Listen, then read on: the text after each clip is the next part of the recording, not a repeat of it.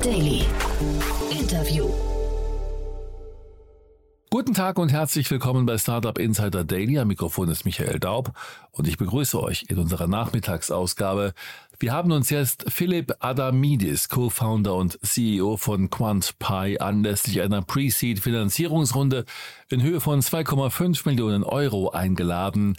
QuantPy hat eine Plattform entwickelt, mit der Unternehmen sicherstellen können, dass rechtliche, wirtschaftliche, ethische und Reputationsrisiken im Zusammenhang mit ihren KI-Lösungen identifiziert, bewertet und entschärft werden. So viel zu unserem Gast. Gleich geht es los mit dem Interview. Startup Insider Daily. Interview. Sehr schön. Ja, ich freue mich. Philipp Adamidis ist hier, der Co-Founder und CEO von QuantPy. Hallo Philipp. Hi Jan, freut mich hier zu sein. Ich freue mich auf ein tolles Gespräch mit dir. Ein tolles Thema, muss ich sagen, äh, was ihr, was ihr euch ausge oder vorgenommen habt.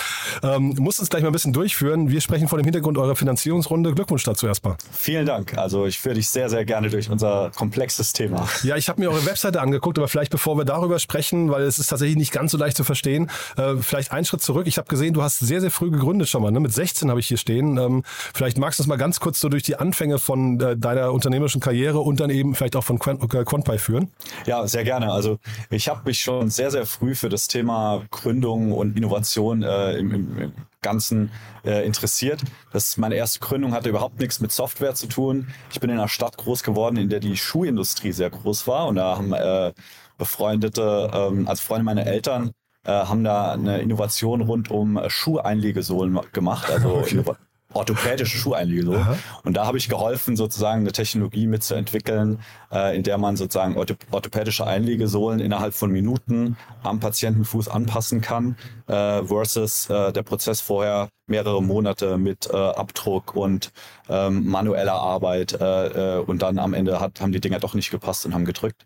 Ähm, und es war ein patentiertes Verfahren, da durfte ich so meine ersten Anfänge äh, sozusagen in der Innovation und rund um Entrepreneurship machen. Ähm, habe natürlich keine Shares bekommen. Ich war noch, noch nicht 18, äh, aber äh, war eine super spannende Erfahrung. Und eigentlich habe ich seitdem nie wieder aufgehört, mich mit Entrepreneurship und Innovationen zu beschäftigen. Aber mega krasses Thema, finde ich, für einen 16-Jährigen. Ne? Ähm, ich überlege gerade, was ist denn, äh, gibt es eine Stadt in Deutschland, die bekannt ist für Schuhe, für die Schuhindustrie? Ja, tatsächlich. Ich bin gar nicht ursprünglich aus der Stadt, aber wir sind dort hingezogen und die Stadt heißt Pirmasens. Eine relativ kleine Stadt in ja, der Nähe ich. von Kaiserslautern. Ja, schöne Stadt. Ja, aber, aber habe ich überhaupt nicht damit, nicht, nicht damit assoziiert. Ja, spannend.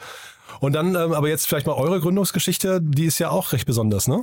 Ja, genau. Also wir haben dann, ähm, ich bin dann erst nach Brüssel gegangen zum Studieren und dann bin ich zurück hier an die Saal, an die Universität des Saarlandes gegangen. Sagt vielleicht dem einen oder anderen was, aber den allermeisten eher weniger. Ist aber äh, extrem bekannt für, für Softwareentwicklung, Informatik äh, und ganz insbesondere Themen Cybersecurity und künstliche Intelligenz. Äh, und da habe ich ähm, in der so in den akademischen Karrieren äh, mit, von mir und meinen Mitgründern haben wir uns so kennengelernt. Das ist einmal Dr. Antoine Gauthier, der kommt aus der Schweiz, äh, Mathematiker. Dann Arthur Suleimanov, ursprünglich aus Usbekistan, auch Mathematiker und Informatiker. Und wir haben uns völlig random sozusagen hier auf dem Campus getroffen ähm, und äh, haben uns dann so rund um, um KI-Projekte, die wir eigentlich nebenher so äh, betrieben und vorangetrieben haben, kennengelernt. Äh, und so ist dann ganz ursprünglich sozusagen die Idee entstanden, okay, vielleicht können, wie, wie können wir KI-Modelle irgendwo einsetzen?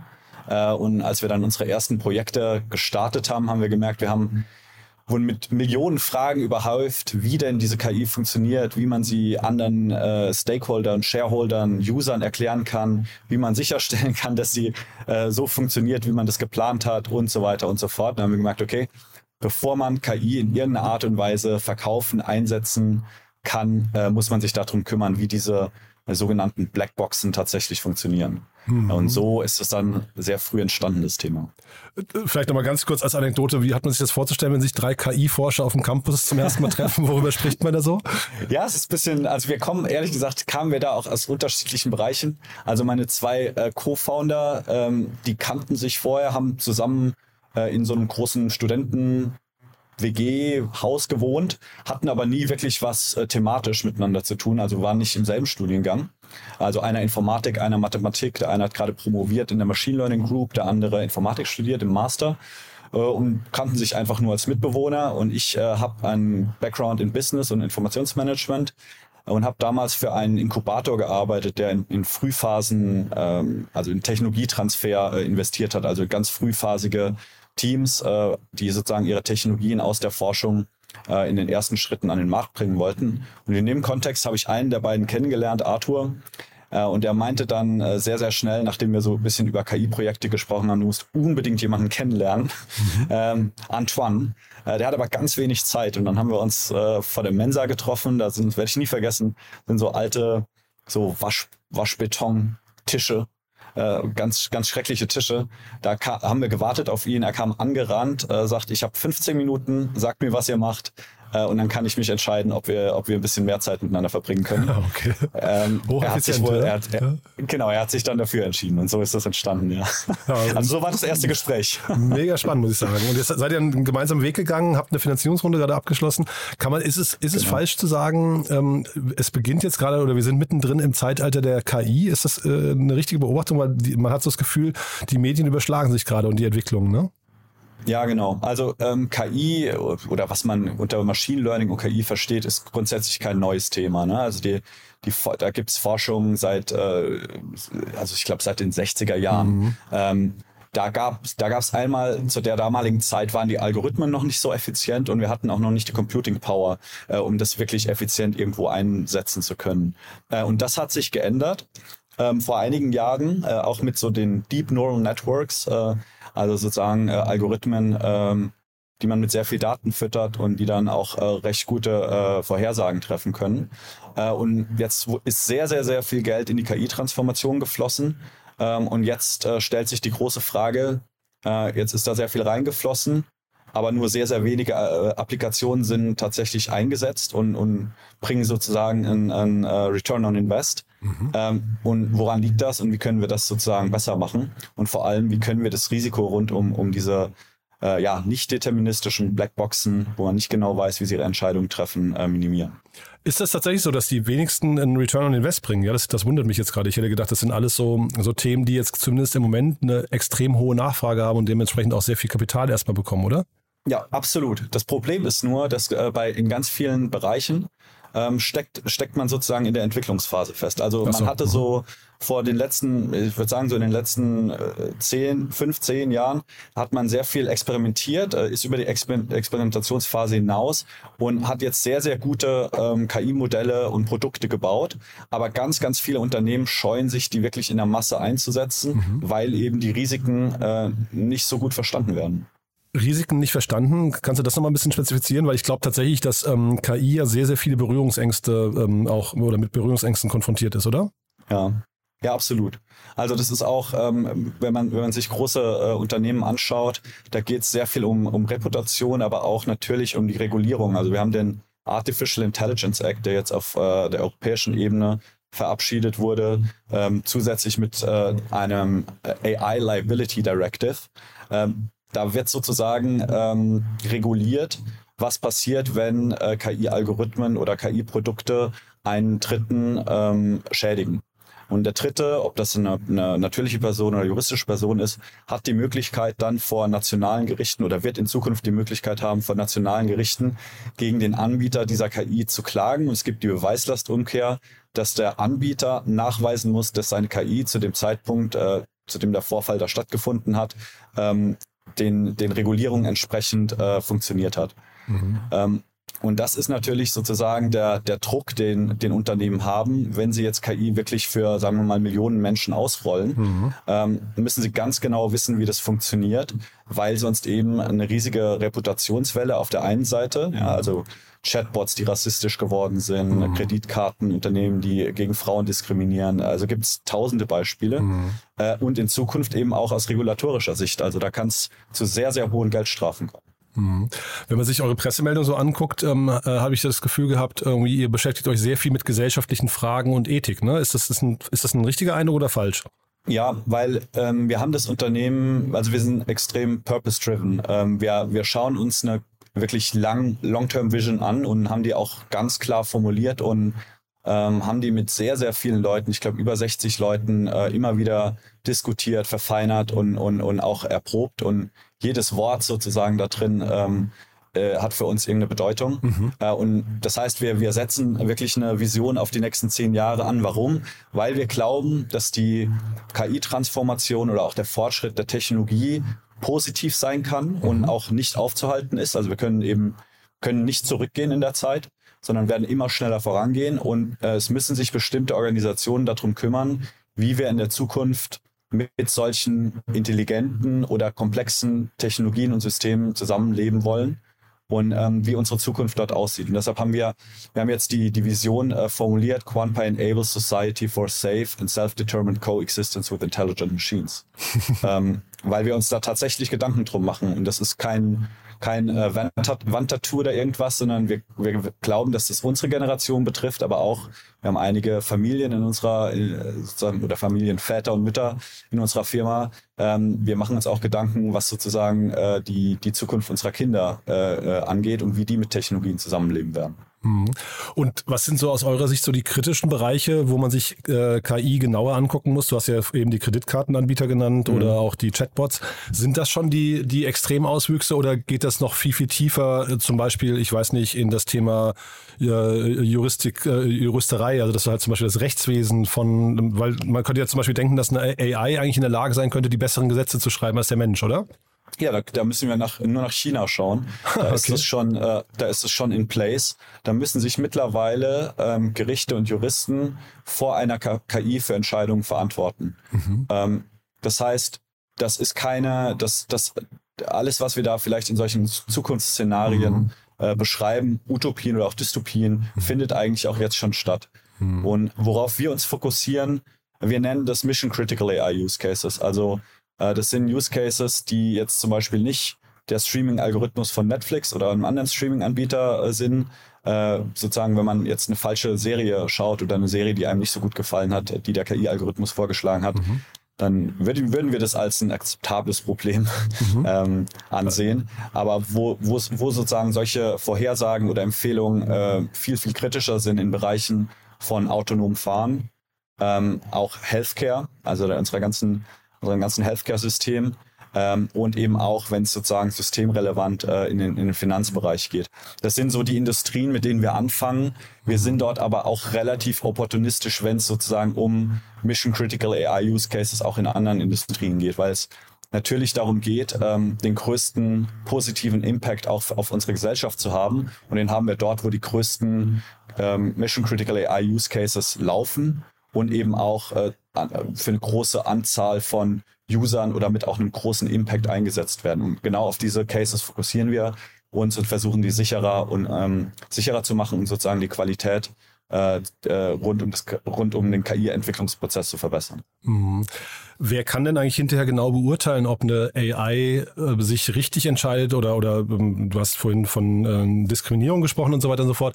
Das haben wir ja in der realen Welt auch. Ne? Das heißt, mhm. wir haben es ja in der, der Mensch ist am Drücker und hat es noch nicht hinbekommen, das irgendwie rauszubekommen aus der Gesellschaft. Wie kann man das jetzt von der AI ja. dann an, auf der anderen Seite erwarten und wer soll das kontrollieren?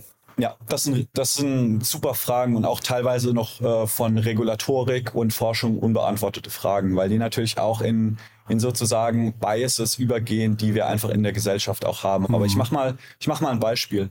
Es ist äh, in der Regel äh, kein riesiges Problem. Ähm, also nein, stopp, ich muss anders anfangen. es ist kein globales Problem, wenn man jetzt zum Beispiel einen Bankberater hätte, der gegen irgendjemanden diskriminiert, ob er jetzt frauenfeindlich ist oder in irgendeiner Art und an, in einer anderen Weise sozusagen äh, bei der Kreditvergabe diskriminiert. Das ist ein, das ist ein Problem. Es ist auch ein lokales Problem aber es ist eben ein Problem für, sagen wir mal, vielleicht 100, wenn er eine lange Karriere hat, vielleicht 1000 äh, äh, Klienten.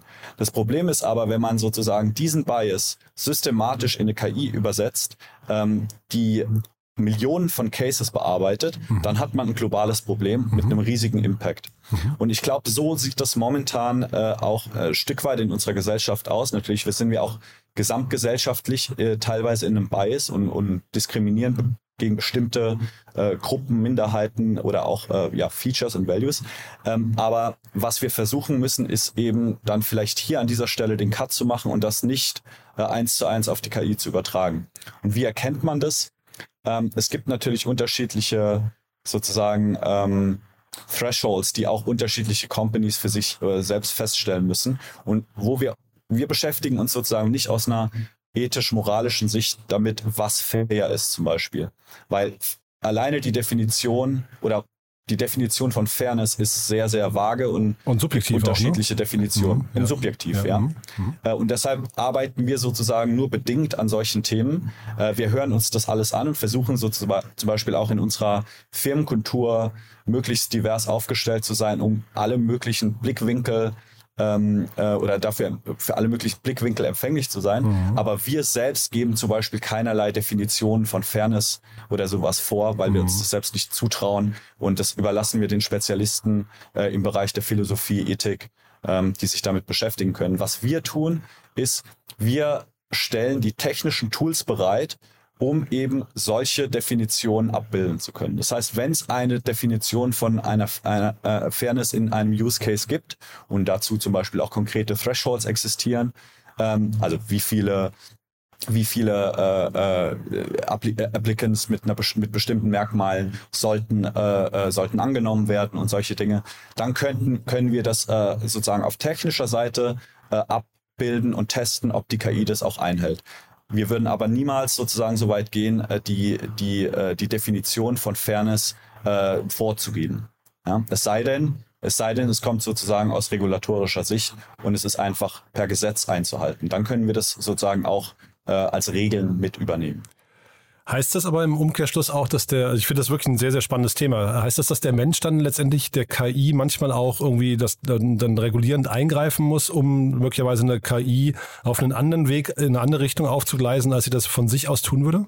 Ja, also ich glaube, ich glaube, das ist das ideale Szenario. Und wenn man, ich gehe nochmal zurück zu unserer Vision, also ähm, Safe and Self-Determined Coexistence. Also das heißt ja auch eine sichere und selbstbestimmte Koexistenz mit intelligenten Systemen. Das heißt, wir müssen uns in irgendeiner Art und Weise auch darauf einstellen, dass wir intelligente Systeme korrigieren müssen. Auch in der Zukunft und auch schon im Jetzt. Und ähm, ich glaube, es wird sehr häufig dann in diesen Fällen Human in the Loop genannt. Ja, also Aha. in, in, in sozusagen KI-gesteuerten äh, Prozessen ähm, gibt es sozusagen immer noch mal die letzte Instanz, die dann durch Experten in dem Bereich durchgeführt werden. Ähm, und die wird es wahrscheinlich in sehr, sehr vielen Bereichen auch und hoffentlich noch sehr, sehr lange geben. Ich finde es deswegen auch interessant, weil wir natürlich immer mit unserer subjektiven Brille da drauf gucken. Ne? Und ähm, wir alle sind ja irgendwie geprägt und geprimed durch unser Umfeld. Und du hast jetzt eben das Beispiel mit äh, China genannt. Da geht, glaube ich, bei jedem erstmal bei uns irgendwie so ein innerliches, äh, so ein Widerstand ähm, äh, einher, wo man denkt, das kann doch nicht wahr sein, dass KI jetzt an so einer, äh, gerade gerade in China auch noch, wo man sowieso vielleicht Vorbehalte hat, aber äh, dass da auch noch ähm, KI irgendwie die Gesetzgebung mit beeinflusst oder auch die Urteile fällt. Zeitgleich kann sowas aber auch richtig sein und wir durch, durch, durchblicken das nur nicht richtig. Ne? Deswegen äh, ein bisschen auch die Frage, ist jetzt eigentlich so eine, so eine Zeit, wo Philosophen nochmal wichtiger werden, weil jetzt plötzlich KI eigentlich, ähm, äh, sag mal, wir, wir müssten KI eigentlich trainieren mit perfekten Szenarien und, und die haben wir noch nicht, deswegen müssten wir vielleicht die schlauen Menschen fragen, die das durch, durchblicken. Absolut. Also das ist auch was, ähm, was ich eigentlich immer wieder versucht habe, äh, schon während meiner ganz, ganz frühen Studienzeit in irgendeiner Art und Weise äh, zu bridgen und auch, auch irgendwo äh, am, auf dem Campus zu motivieren. Wir hatten die Informatiker, die sitzen in Saarbrücken auf dem Campus so ein bisschen separat in so einem, in so einem Tal, kann man sich das fast vorstellen. Und so auf der anderen Seite des, des Hügels, auch wieder in so einem Mini-Tal, sind, sind eher so die Geisteswissenschaftler angesiedelt. Und das ist, glaube ich, ein ganz gutes Bild dafür, wie die, wie die Kommunikation da in der Vergangenheit war. Äh, und ich habe schon immer gesagt, äh, man müsste da viel, viel, viel stärker zusammenarbeiten, weil gerade wenn Technologie so einen großen ähm, Impact und direkten Impact auch auf unsere Gesellschaft hat, dann brauchen wir Geisteswissenschaftler, äh, die sich mit diesen großen Fragen beschäftigen, äh, damit wir, damit wir dann sozusagen auf der technischen Seite auch die Dinge bauen können und eben auch kontrollieren und limitieren können, damit der, dieser Effekt immer noch positiv bleibt. Und ich glaube, das ist ein, ein immer fortwährender Balanceakt, den wir, den wir dort äh, ähm, als, ja, das ist eine, eine immer fortwährende Aufgabe, wie man es so will. Mega spannender Bereich, finde ich, in dem ihr da unterwegs seid. Äh, und auch, also einer, glaube ich, der jeden Tag zum Denken und zum Philosophieren einlädt. Ne? Aber jetzt hast du ja gerade schon so ein bisschen auch über eure, ähm, das, das, das klang schon so ein bisschen durch, welche Geschäftsmodelle ihr verfolgt. Ich habe das versucht, aus eurer Webseite herauszulesen. Das ist mir nicht ganz gelungen. Äh, wie verdient ihr denn Geld? Ja, also was wir bauen, ist eine AI Governance, AI Auditing Plattform. Das heißt, ähm, Unternehmen können unsere Plattform einsetzen, um äh, ihre interne KI-Entwicklung und auch äh, Third-Party-KI ähm, zu auditieren, zu überprüfen, bevor sie sozusagen auch äh, ins Deployment gehen und ausgerollt werden, also in, in den Einsatz kommen.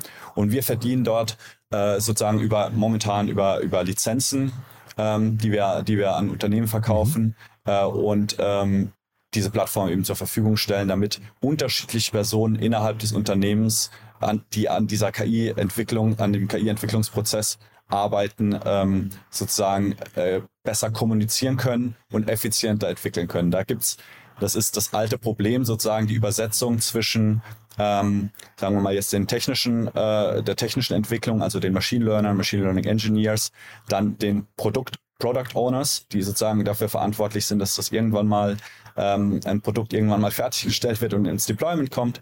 Und dann eben äh, auch Risk und Compliance, äh, die natürlich auch in irgendeiner Art und Weise daran beteiligt sein müssen, äh, ein Go zu geben, um, um so ein KI dann auf, äh, auf die ganzen Kunden ähm, sozusagen freizugeben oder loszulassen. Mhm. Und diese Übersetzung äh, können wir mit der Plattform darstellen. Klingt so ein bisschen, wenn man die Analogie ziehen kann, äh, nach Bug, Bugsuche und, und Bugtesting ähm, in der, also als würdet ihr nach Fehlern im Code suchen. Ne? Ist das eine richtige Analogie, nur halt eben in der, in der KI? Ja, also man kann sich das vielleicht ein bisschen so abstrahiert so vorstellen, als würde man überall in den KI-Entwicklungsschritten Sensoren platzieren äh, und das zentral zusammenführen mhm. ähm, und dann eben auch wiederum äh, ja, Möglichkeiten und Tools zurückspielen, um diese äh, Schritte bei gegebenen Problemen äh, zu verbessern. Mega spannendes Thema. Das heißt, wer, wer macht dann diese Fehler? Also wenn du sagst, ihr stellt da Sensoren auf und überwacht diese einzelnen äh, äh, Entwicklungsschritte oder Fehler, wer hat diese Fehler gemacht? Ja, die können auf ganz unterschiedlicher, äh, auf ganz unterschiedlichen Wegen sozusagen äh, sich in den KI-Entwicklungsprozess einschleichen. Ne? Also da gibt's ganz, ganz high-level gesprochen, äh, angefangen äh, äh, bei was die Daten angeht, äh, Garbage in, Garbage out. Also wenn man mhm. wirklich ganz schlechte Daten hat, mhm. wird man auch niemals eine, eine, eine gute Vorhersage Aussage haben mhm. äh, oder sehr, sehr selten. Sprich, ähm, da, da hilft es dann auch nichts, dass, dass der KI-Algorithmus sozusagen gut entwickelt wurde. Das heißt, wir haben Datenqualität, Daher, das ist eine Risikodimension, wie wir das nennen. Dann haben wir Risk und Bias. Das heißt, da geht es sehr viel darum, wie man bestimmte Thresholds setzt, um, um sozusagen Vorhersagen zu machen.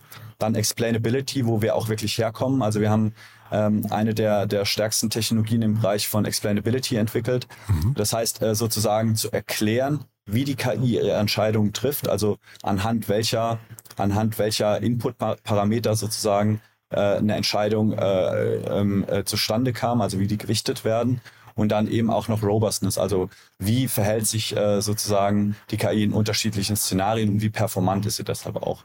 Das sind so riesig große Risikodimensionen, die dort reinkommen können. Das heißt, das ist selten ein, ein Fehler, der irgendwie be bewusst gemacht wird oder irgendein ein Bias oder irgendeine äh, fehlerhafte äh, Prediction oder ein Algorithmus, den man so vorgesehen hat, sondern es ist einfach ein extrem komplexer Entwicklungsprozess. Mhm. Ähm, und dabei können sehr, sehr viele Fehler entstehen. Also es ist vielleicht, vielleicht kann man die beste Analogie zu einem, zu einem Auto ziehen. Ja, also mhm.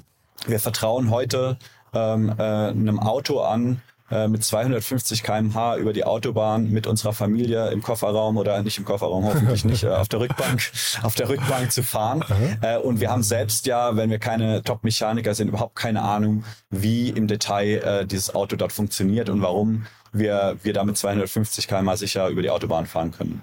Und das ist natürlich über, über Jahre der Qualitätsverbesserung äh, rund um den, rund um den äh, Entwicklungs- und Produktionsprozess von Autos entstanden. Ja, also mhm. früher hatten, hatten Autos keine Sicherheitsgurte, bis man irgendwann festgestellt hat, oh, da sterben sehr, sehr viele Menschen. Mhm. Äh, bauen wir doch mal Sicherheitsgurte ein. Das ist nur ein simples Mini-Beispiel. Mhm. Äh, und ich glaube, so ein bisschen ist das der Vergleich zu KI-Systemen. Wie viele KI-Systeme wird es eigentlich geben? Also wir hatten neulich mal die interne Diskussion, ob in Zukunft jeder Mensch seine eigene KI haben wird, die dann vielleicht sich so verhält, äh, wie man das äh, eigentlich möchte und dann vielleicht auch zum Beispiel an Meetings teilnehmen kann.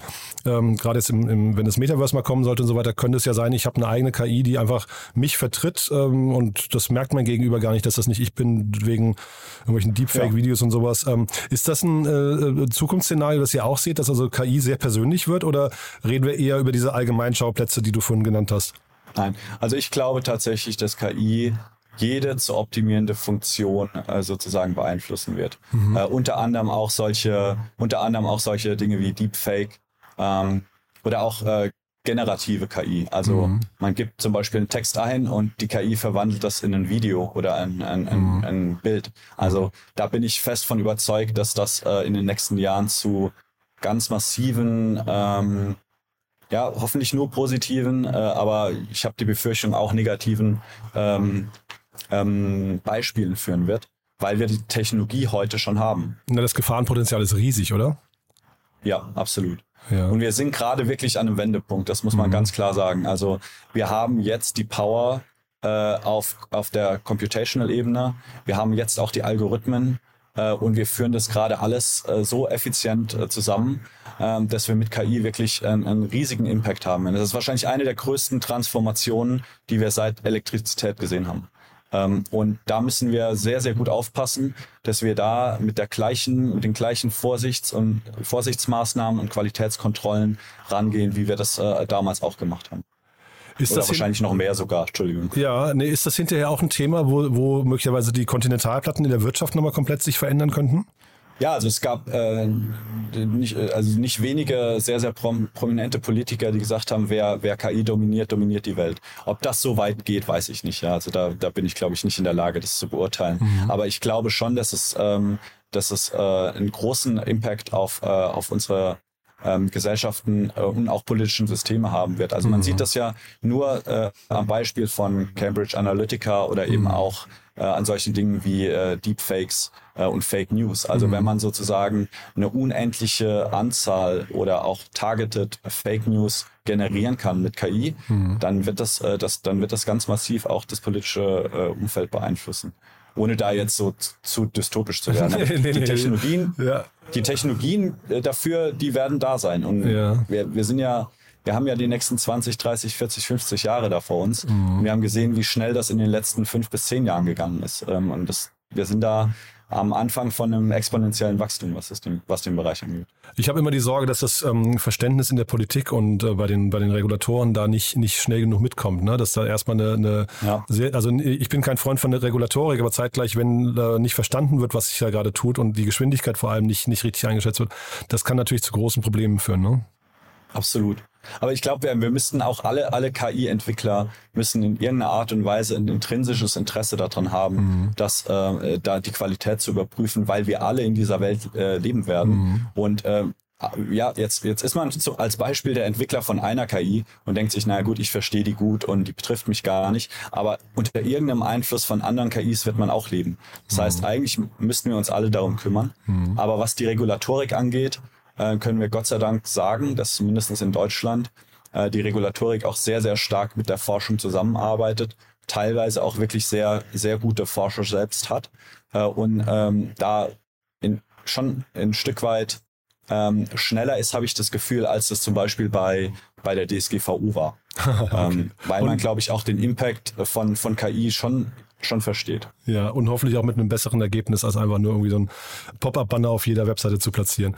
Ähm, aber du vielleicht mal ganz kurz noch die Frage, ähm, weil, weil mich das Thema wirklich äh, auch damals fasziniert hat. Äh, du hast jetzt, glaube ich, bei der Aufzählung eurer Use Cases hast du nicht genannt, dass sich KI auch verselbstständigen kann. Da gab es ja diesen bekannten Fall mhm. bei Meta mal, dass sie dann irgendwann ihre KI abgestellt haben, weil die Forscher nicht mehr verstanden hatten, was die KI mit sich selbst, wenn sie sich mit sich selbst unterhält, von sich gibt. Ist das ein Szenario, was euch auch tangiert und was, was man auch öfters sehen wird? Ja, also das sind natürlich Dinge, die wir auch irgendwo immer wieder diskutieren. Die werden kontrovers diskutiert, mhm. äh, sowohl in der Forschung als auch, auch, auch äh, sozusagen in der Anwendung. Ähm, das ist einmal, spricht man von genereller KI, also KI, die sozusagen ja in irgendeiner Art und Weise selbst handeln kann. Ähm, und spezifischer KI, die eine ganz konkrete Sache macht. Also spezifische KI kann extrem gut äh, Kreditvorhersagen machen, äh, hat aber nichts mit autonomem Fahren oder anderen Use Cases zu tun. Mhm. Und generelle AI geht da, geht da viel stärker in sozusagen ähm, eine, eine breitere Anwendung. Woran ich auf jeden Fall glaube, ist, dass es eine Verbindung geben wird aus einer sozusagen etwas übergeordneten generellen KI, die spezifischere KI steuern kann und in einer gewissen Art und Weise solche Trans Transfer-Learnings hinbekommt. Ähm, und ich glaube, ein ganz wichtiger Punkt, und das wird äh, der nächste Paradigmen-Shift sein, ist, wenn wir, äh, wenn wir Quantumcomputer wirklich im Einsatz sehen und das mhm. mit KI verbinden. Hm. Ähm, weil da ist für mich tatsächlich überhaupt nicht abzuschätzen, was dann passiert. Okay, wir wollen nicht nochmal dystopisch werden. Wir, wir, wir glauben genau. erstmal das Gute in der Technologie. Ne? Ja. Absolut. Du, jetzt wollen wir aber ganz kurz, das haben wir noch gar nicht gemacht, nochmal äh, vielleicht ganz kurz durch eure Runde gehen. Ne? Also ihr habt eine Pre-Seed-Runde ja, abgeschlossen, zweieinhalb Millionen, ist, ist stattlich, finde ich, äh, angeführt von Capnemic, habe ich richtig gesehen, ne? Ja, absolut. Ja, aber erzähl noch mal ein bisschen mehr, weil ihr habt äh, tolle, also Capnemic kennen wir hier gut, die sind äh, permanent bei uns mhm. zu Gast hier im Podcast, aber äh, sind ja, ja noch tolle andere Angels auch dabei. Genau, also ich glaube, zu Gast äh, sehr häufig bei äh, ist Olaf und mhm. äh, Dorothea, genau. oder? Ja, ja, genau. Genau, und äh, mit, denen, mit denen zwei haben wir da auch die, die Runde sozusagen gemacht. Also Ach, Olaf war der Partner dann dazu. Ähm, genau, und dann äh, kam noch First Momentum dazu, die auch da nochmal einen, einen technischen Fokus mit reingebracht haben. Mhm. Äh, und äh, ja, wir haben äh, Mirko Novakovic äh, mit an Bord geholt äh, und äh, Ash Fontana. Also auch sehr, sehr glücklich. Den musst du, glaube ich, nochmal vertiefen, der ist ja wirklich spannend, ne? ja. ja, der hat schon sehr, sehr viel gemacht, muss man sagen. Der hat, äh, ist, glaube ich, einer der ersten Investoren, äh, der äh, sozusagen den AI First und Only Fokus gemacht hat. Der hat Zeta Ventures mit aufgebaut, ähm, hat aber auch sehr, sehr früh in, in große Themen wie Canva investiert, äh, Kaggle, ähm, hat auch ähm, die sozusagen die Business-Plattform von AngelList mit aufgebaut. Mhm. Also der äh, hat, glaube ich, in seinem Leben, äh, hat er uns zumindest gesagt, irgendwas in, in der Größenordnung 3000 KI-Unternehmen äh, gesehen oh, wow. äh, und hat sich hat sich dafür entschieden, auf jeden Fall bei uns ähm, mit einzusteigen, weil er äh, gesehen hat, dass wir ein bis jetzt sehr, sehr uniken Approach äh, bei der Erklärbarkeit von, von ähm, KI haben. Haben wir auch sehr, sehr viel äh, Forschung reingesteckt. Das ist eigentlich der größte Forschungsanteil, den wir vor der Gründung auch äh, schon mit rein, äh, eingebracht haben. Ähm, ja, und den konnten wir, konnten wir in der Runde gewinnen und ist auch aktiver Berater, wie eigentlich alle unsere alle unsere Investoren wirklich ähm, der Inbegriff von, von Smart Money sind. Also ich konnte mit dem Begriff, den habe ich jetzt, glaube ich, schon tausendmal gehört, und, und, wie andere Wandtattoos, glaube ich auch, ähm, versteht man die immer erst, wenn man, wenn man in der Situation steckt und, und sozusagen den Impact auch sieht. Ähm, und wir haben alle unsere äh, Investoren und auch Berater und Angel, also das ganze Netzwerk, was wir da auch äh, aufgebaut haben, hatte jetzt schon in, den, in, in der ganz kurzen Zeit einen riesigen Impact ähm, und sind sehr, sehr glücklich, da alle mit an Bord zu haben, weil alle eben auch an diese große Vision glauben und auch äh, sozusagen die Urgency sehen, dass da irgendjemand was tun muss, ja, weil jeder hat schon in irgendeiner Art und Weise negative Erfahrungen mit KI gemacht und hat die Entwicklung gesehen, wie schnell sie ist und ähm, alle sind da super aktiv dabei und ähm, helfen uns sowohl im Hiring als auch mit der Kundenakquise äh, und eben auch mit dem wirklich mit dem mit dem Aufbau unserer Firma. Also ähm, ist jetzt absolut äh. Hm, cool.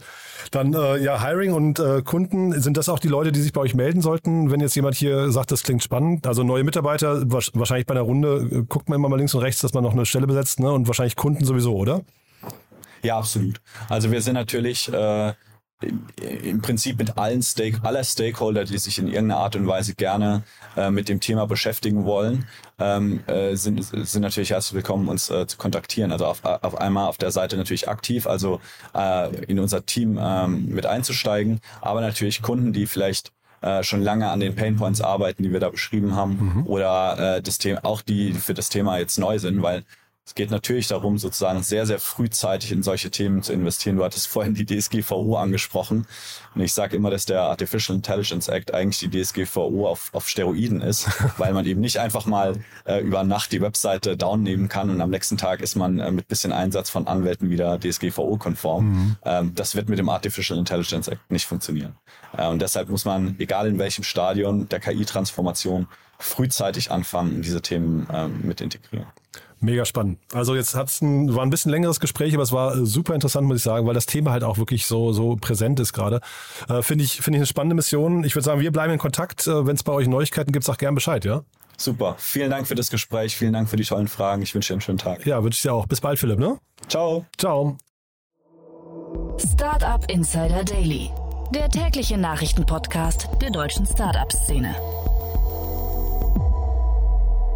Das war Philipp Adamidis, Co-Founder und CEO von QuantPi im Gespräch mit Jan Thomas. Anlass des Interviews war die Pre-Seed-Finanzierungsrunde in Höhe von 2,5 Millionen Euro. Das war's sonst für heute mit Startup Insider Daily. Wir hören uns hoffentlich morgen in der nächsten Ausgabe wieder. Am Mikrofon war Michael Daub. Ich verabschiede mich. Habt einen schönen Feierabend und bis dahin.